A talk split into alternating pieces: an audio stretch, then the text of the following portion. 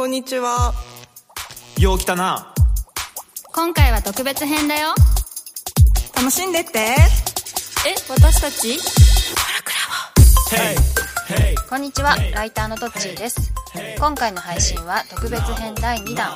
予防医学研究者の石川良樹さんとサディこと瀬戸島洋平さん。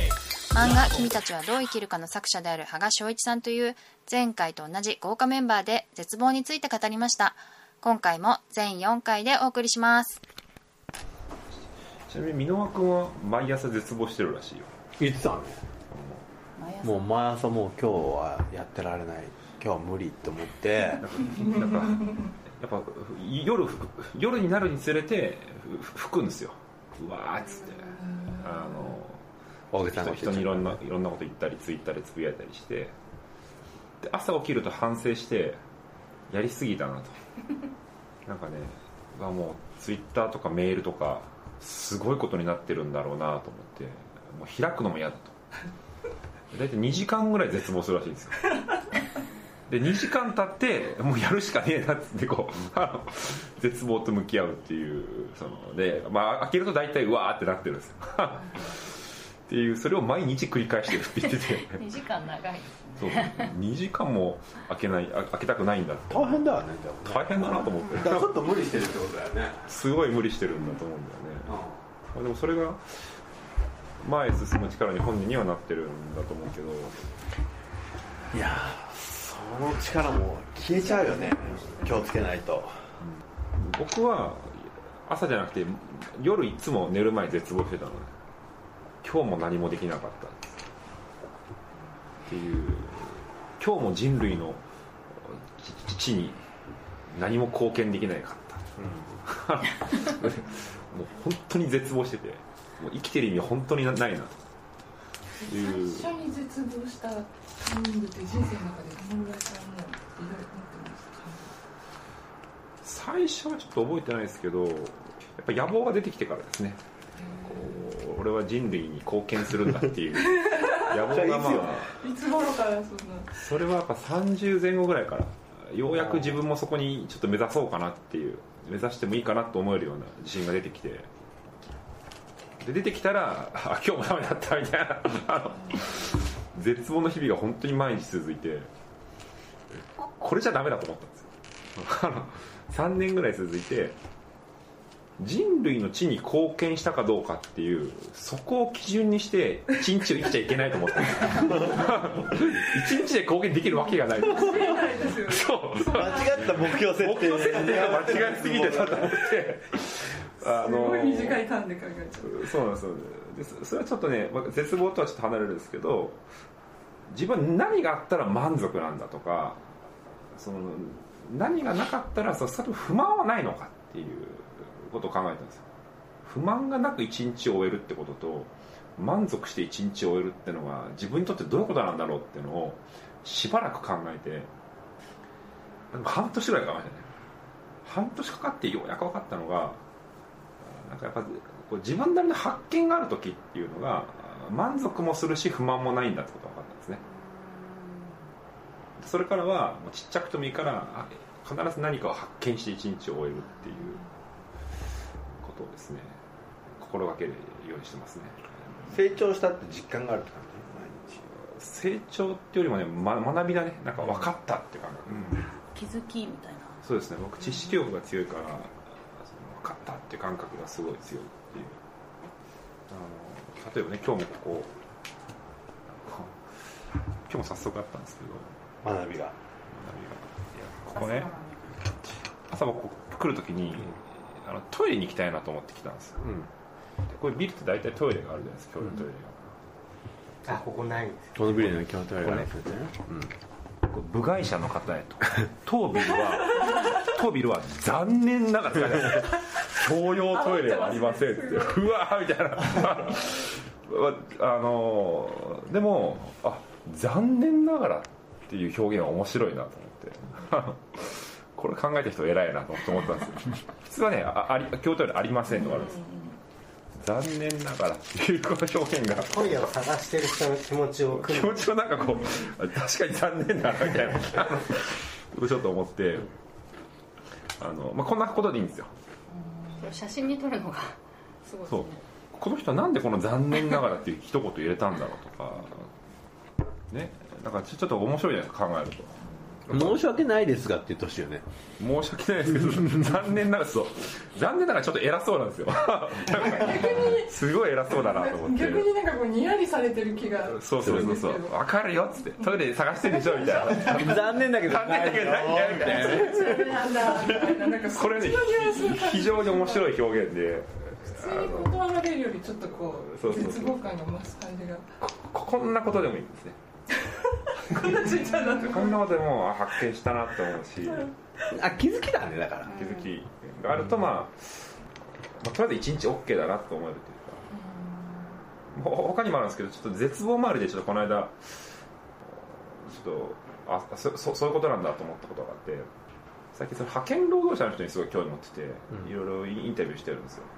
そのせ、まあ、特に製造業の派遣の人たち。よくその最近テクノロジーとかね AI がこの仕事を置き換え、ね、人間の仕事を置き換えるみたいな話がして、でもそれっては働く側のに人間の気持ちはどうなんだろうってことにうん。すごい興味持って、一番置き換わりそうなまずせ製造業の 派遣の人たちにとって仕事とはどういうもので人生というものをどう捉えてるんだろうっていうのをそれ興味持っててあの今ずっとインタビューしてるんですけど1人12時間ぐらい。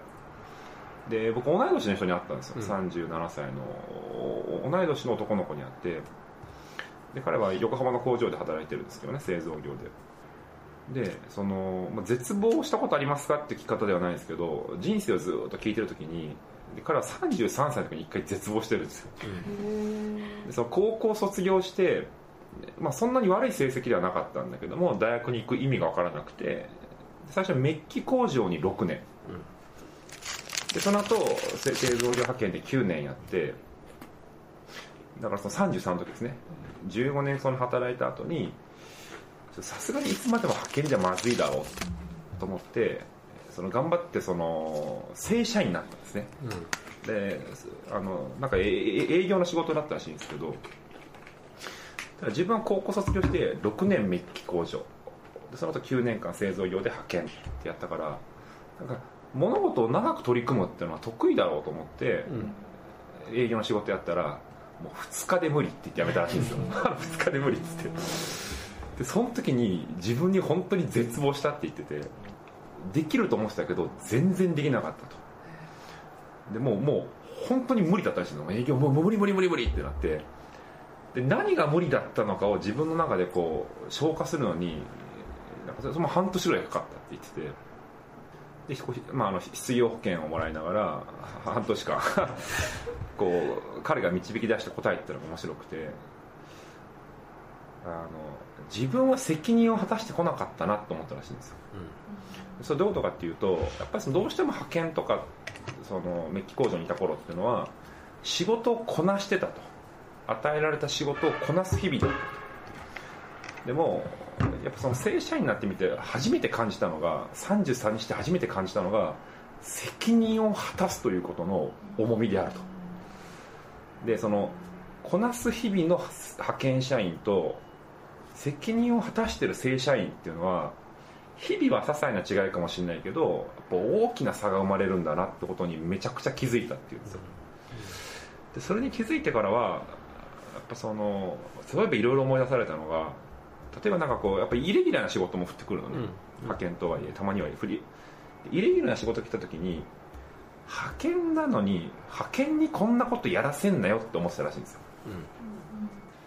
でもその責任を果たすってことを痛感してからは派遣なのにこんなこともやらせていただけるのかっていうマインドセットが変わってで、まあ、今も彼はねその派遣の仕事をしてるんですけどねその、まあ、そうするとだんだんだんだんこう任せられるようになってきて今はね37歳ですごいです。普通派遣社員ってそのまあ人にもどの種類にもよるんですけど年収がね500万ぐらいまでいってるんですよ。すごい。すごいですね。すごいそれまで200万ぐらいだったんですけどもだからでで改めてやっぱ仕事とは何かってことを考えたらしくて例えば僕が今そのね羽賀君みたいに大当たりしてその収入がガバッと入ってきたと。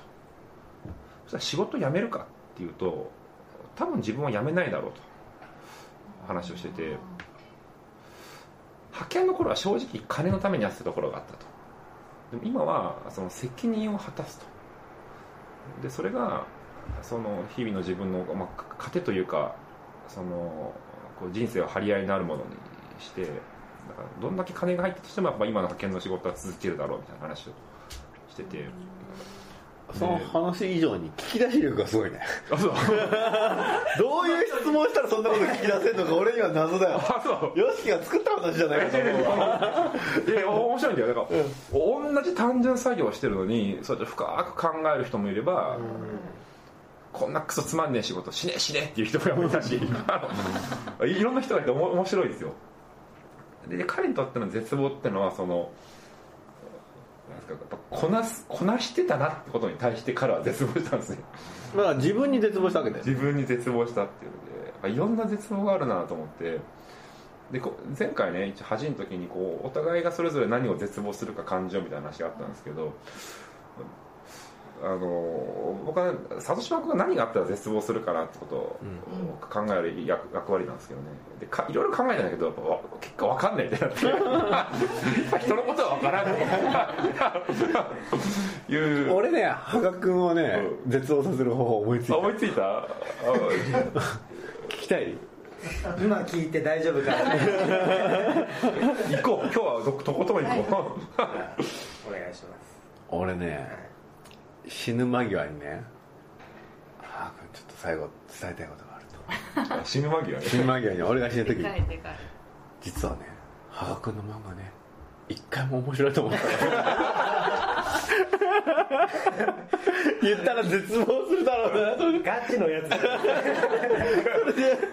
俺がガクって死んだら何 だったのかってないですよね 逆に演技力すごい。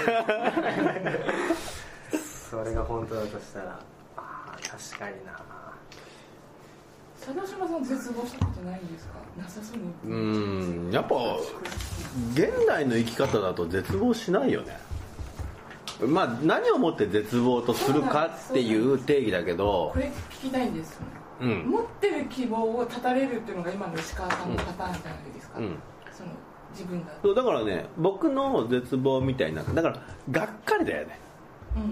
失望どっちかというと。そう失望とかがっかりはあるけど絶望はほとんど感じたことないな。そこが基本的に望みが絶たれるってことだから、そう再起不能ってあるのね。あれですよね。最近でもその希望を抱いてる人が絶たれる絶望と今の若い方たちのその最初から希望を持ってない絶最初から希望を持たないって言ってる人は持ってますよ。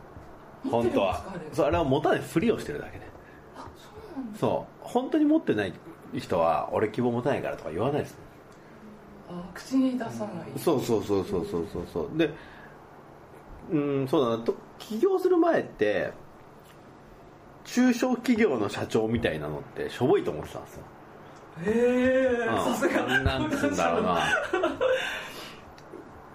うん。なんかやれることもちっちゃいし、うん、大したことないなっていうふうには思っててそれで僕の場合は起業をしたら、まあ、コンテンツ産業だから別にそんなに大きく売り上げを上げる必要はなくて規模とした中小企業としてもなんかとどまる必要ないしなんて言うんだろうな。大きくしようと思えばできるしじゃないかなぐらいに思って起業したんだけど実際起業してみると自分がもうむちゃくちゃ中小企業のおっちゃんでその会社を大きくするってことは予想以上に難しいですね。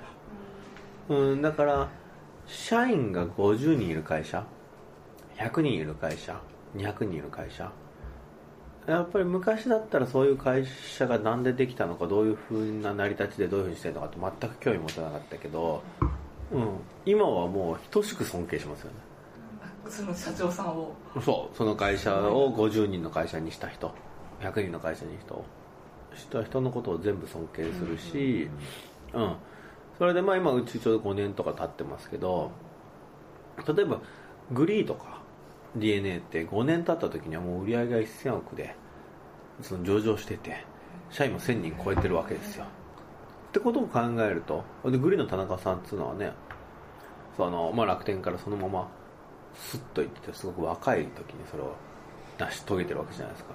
ザッカーバーグだって圧倒的なことを、うん、成し遂げててだから僕がそのザッカーバーグとか、ね、ビル・ゲイツとかに感じていた差って目指してるところが違うっていうふうに思ってたけど圧倒的な差だなと。うん。なんか絶望する？絶望しちゃいました、それがだからそれは絶望よりもすげえなと。あうん、でそこを目指そうと。でもどうやって目指せばいいのか分かんねえなっていうので自分がしょぼいなとはすごい思ったけどだから頑張るって思うんだよね。ーだからある意味そのき期限の問題もある気がして。うん期限僕の場合1日で。やろうとするあそうだよ。期限があって、あのさうん。あれポンヌフのん？ポンヌフの恋人？ポンヌフ？知らない。知らない？映映画映画。画ですか？うん。っていう映画の映画監督がすごい好きでレオス・カラックスって言うんだけどレオス・カラックスがね白い女かね。なんかそんなタイトルの？別の映画を撮ってるんだけどポンヌフの恋人が一番有名なんだけどでその白い女かなんかがバスかなんかでさ白いワンピースの女性を見てあの人が運命の女性だっていうふうにスッと思ってそれで行動するんだよね。で行動してその女性を手に入れるためにいろいろやってってほんでちょっとね詳しいこと忘れてたんだけど死んじゃうんだよね。ほん。で死ぬ間際にもう一回スッと白いワンピースの女の人が現れてあれ？俺が死ぬまでかけてた女性勘違いであの人だった初めに見たのはっていうふうになるっていうまあ映画なんだよね。それはなんか絶望的な死に方だなと。それでも羽賀君のやつも思いついたんだけどね。まさにそうそれをねもう大学の時に見てこの生き方を絶対したくないと。あーやだなるほどね知らない方が良かったです、だから。死ぬ間際に絶望するというかそれは嫌ですね。取り返しがつかないじゃん。そこで気づく羽賀君にとってはそれはどどんなもんなの？死ぬ間際に、まあ、逆に言うと死ぬまでにこうの望みっていうか。達成したいことな達成とか、まあでも僕まだその漫画を描いてきて、うんやったこんなすごいのができたぞってその今もこう締め切りすぎてもうボロボロでっていう状態でなんとか終わりましたっていう終われさ終わらせ方ばっかりでなんか結局その漫画描いてて自分とこうあ全然うまく描けないとかなんで自分の時間が守れないんだろうとかそういうことばっかり考えてそういうグルグルにな必ず何回も何回も陥っちゃって、でなんてダメなんだろうっていうふうになってただ逆にそういう状態まで自分を持ってって、その自分の力量を直視できない状態じゃないと原稿を上げられないのかなって今あー。今日ちょっと思ってたんですけどでそれは絶対に漫画家としてやばいしあのい ややばいの？それ。あの課題自分の課題と向き合えてないなっていうふうに思うんで、それはしっかりクリアしない俺ねい社員とかをさ見ててさ、まあ、羽賀君もさなんてダメなんだろうって言って自分を非難してる人ってダメだダメだって言ってるんだけどダメ具合を正しく認識してないことが多いんだよね。でダメ具合を正しく認識したらどう改善するだろうにもう行くからなんかダメってことを責め続けてないの。なんか自分のダメさ具合と向き合うのを本当は避けてるんだけど四六時中ダメダメ言ってるみたいな。あ見てないで見ないでよ。ダメダメ。ダメダメ。ダメって言ってる感じ。うん、見てダメダメって言ったらもうねダメだからこうしようまで行くんだよね。だから実際問題はダメと思ってなくてっていう気がするんだよな、だからダメダメ言ってる人間に「いやダメだよね本当」って言ったら「そんなことないですよ。僕だって忙しいんですよ」っていう反論がいつも入ってくる。